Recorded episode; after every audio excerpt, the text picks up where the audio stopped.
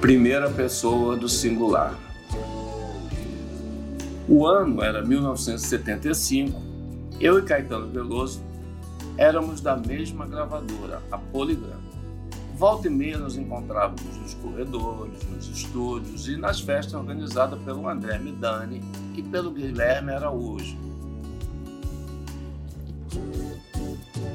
Naquela época, o presidente da companhia era o, André Midani. Certa vez, Tim Maia convidou uma boa turma de artistas, incluindo nós dois, para assistir uma apresentação dele num clube do subúrbio carioca. Se a memória não me falha, era no Olaria Futebol Tim, vaidoso como ele só e feliz com a nossa presença, fez a sua banda Vitória Régia caprichar. O clube lotado dançava e vibrava cada vez que o Tim soltava seu brazilão. Aquele encontro casual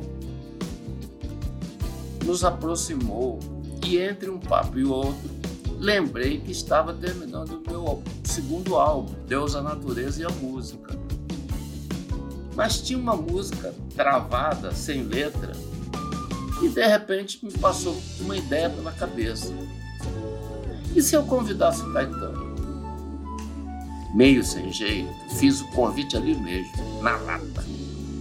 Para minha surpresa, ele aceitou e me deu o telefone da sua casa.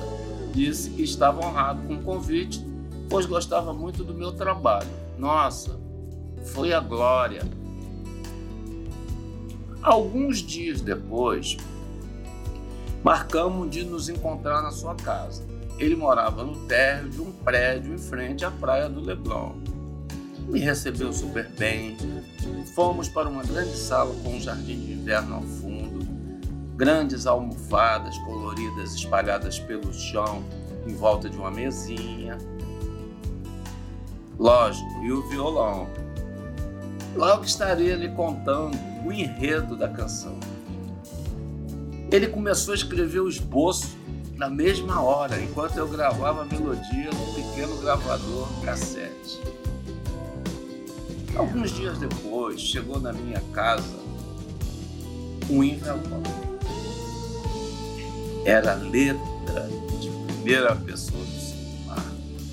Nossa, a letra estava linda. Era o roteiro final da história que havia lhe contado. Mas uma frase não me soou bem, intransmissivelmente assim. Achava que a maior parte do público não entenderia o seu significado não é uma palavra usual. Resolvi substituir a frase por você não vê que agindo assim.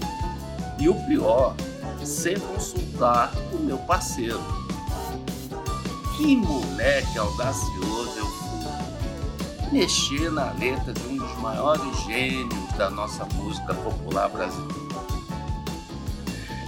É, resolvi reparar esse erro e regravar nesse meu novo trabalho, primeira pessoa do singular, com a letra original do nosso querido poeta baiano, do meu conterrâneo.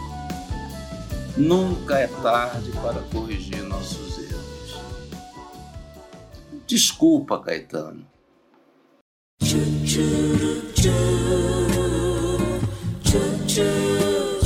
Papo de live.